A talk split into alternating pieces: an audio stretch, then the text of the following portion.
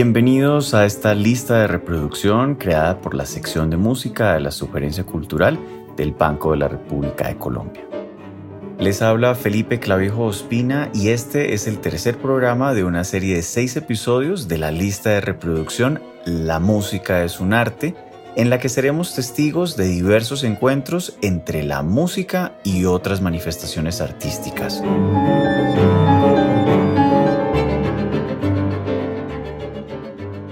En esta ocasión haremos un breve recorrido en el que la música y la danza se encuentran como dos amantes en medio de la historia.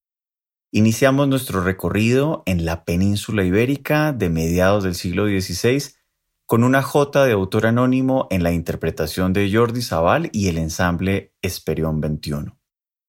La jota era una popular danza castellana que parece provenir del término sotar, esto es, saltar o bailar. Fue ampliamente difundida por músicos itinerantes. A partir del siglo XVI surge la idea de una suite como colección de danzas.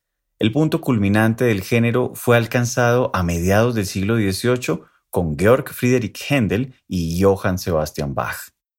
La suite instrumental recogió danzas y bailes representativos de diversas tradiciones musicales, estas suites podían tener un carácter fluctuante desde lo íntimo y doméstico, como apreciamos en las suites para violonchelo de Bach, hasta el carácter majestuoso y festivo que encontramos en las suites que hacen parte de la música acuática de Händel.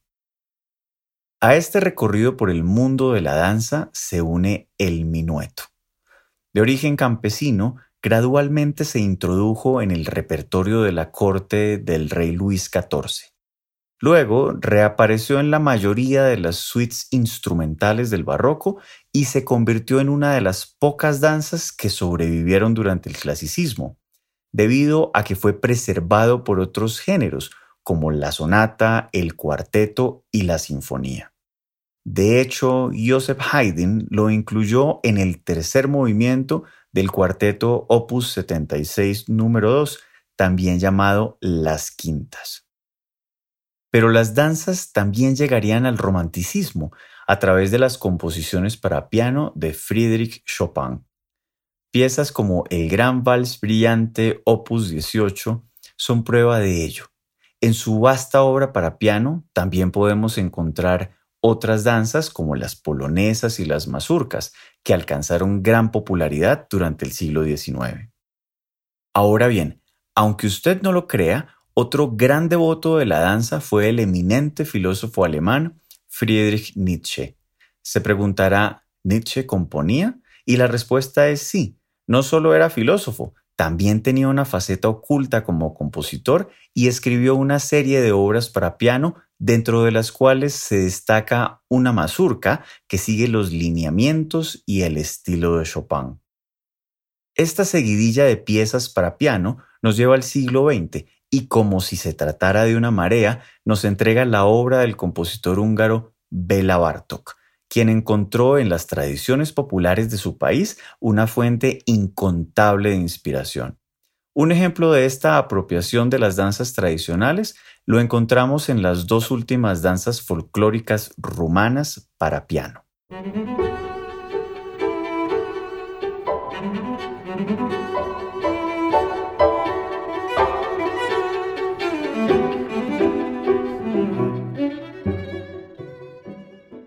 Además de las suites instrumentales y el repertorio pianístico de los siglos XIX y XX, otra de las influencias de la danza sobre la música instrumental proviene de las prácticas de los solistas itinerantes y de los virtuosos.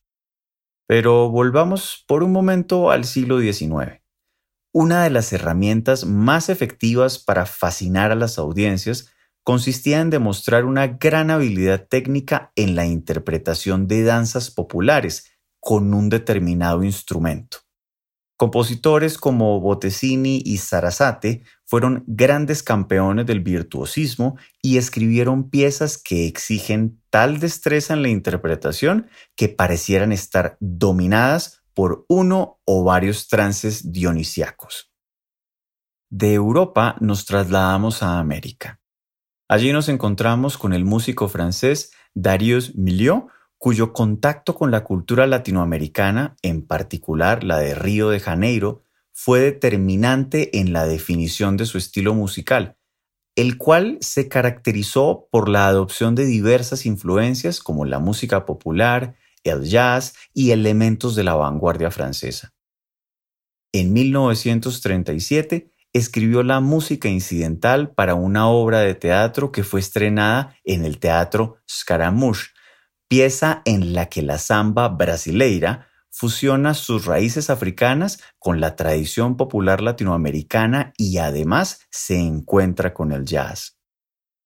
Y de Brasil pasamos a la Argentina, la tierra de dos grandes compositores latinoamericanos, Alberto Ginastera y Astor Piazzolla.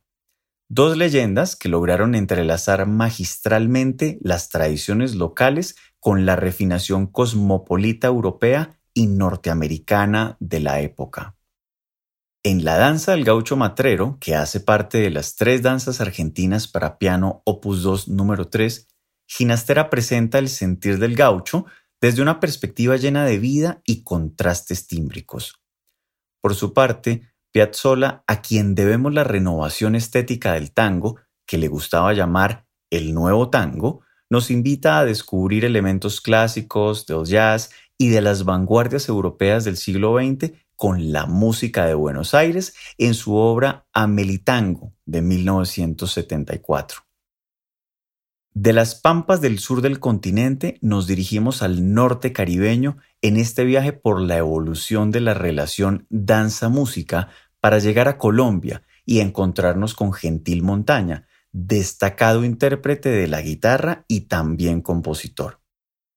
A través de un variado y ambicioso repertorio para guitarra, Montaña logró rescatar una rica antología de tradiciones musicales colombianas. Por ejemplo, en las cuatro suites colombianas para guitarra, el porro que cierra la segunda suite retoma la herencia de la tradición afrocolombiana del litoral caribe. En general, las suites de Gentil Montaña gozaron de una amplia aceptación y muy pronto se ganaron un espacio de lujo en el repertorio de concierto para guitarra clásica alrededor del mundo. En este episodio comenzamos recorriendo los sonidos de la jota en la España barroca y terminamos con un porro colombiano compuesto en el siglo XX, dos tradiciones que nos permiten aproximarnos a la poderosa influencia de la danza en la música instrumental de concierto, que, como los amantes, se entrelazan, se separan y finalmente se encuentran.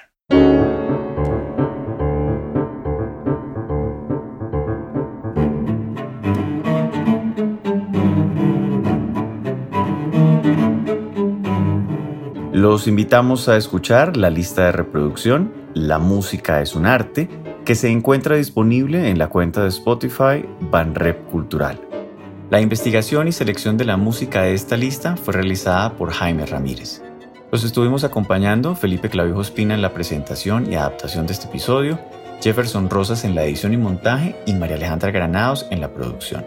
Toda la actividad cultural del Banco de la República se encuentra en la página web www.banrepcultural.org en Facebook como Sala de Conciertos Biblioteca Luis Ángel Arango y en Instagram, Twitter y YouTube como Banrep Cultural. La música de este podcast es parte de Conversaciones, variaciones para violín, violonchelo y piano, opus 32, del compositor Juan Antonio Cuellar, interpretada por el ensamble Lincoln Trio. Los esperamos en un próximo episodio.